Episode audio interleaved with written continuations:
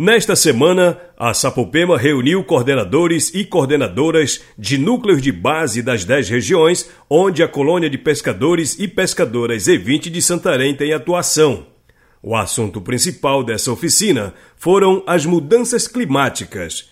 É parte de uma pesquisa que busca entender como os problemas climáticos têm afetado as populações que vivem nas comunidades de várzea e praticam a pesca artesanal como explica a coordenadora da Sapopema, Vandicleia Lopes.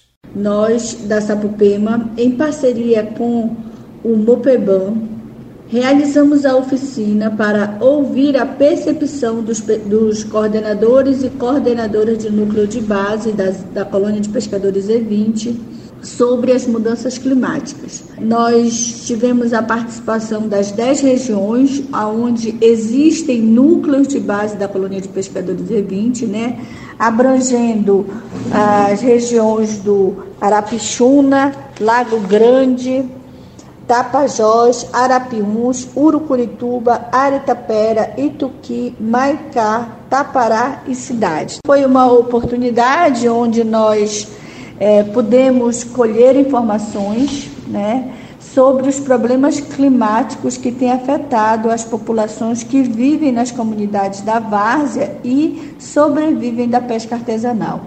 Vandicleia esclareceu ainda que a ação integra projetos desenvolvidos com o apoio de outras iniciativas, como o projeto Saberes, Águas do Tapajós, TNC e Vozes do Tapajós pela Defesa do Clima. Pesquisadores de instituições de ensino superior contribuíram nessa pesquisa. Nessa atividade, nós contamos com o apoio é, de pesquisadores e voluntários da Universidade Federal do Oeste do Pará, da UFOPA, e do IESPES, que puderam contribuir conosco nesta pesquisa.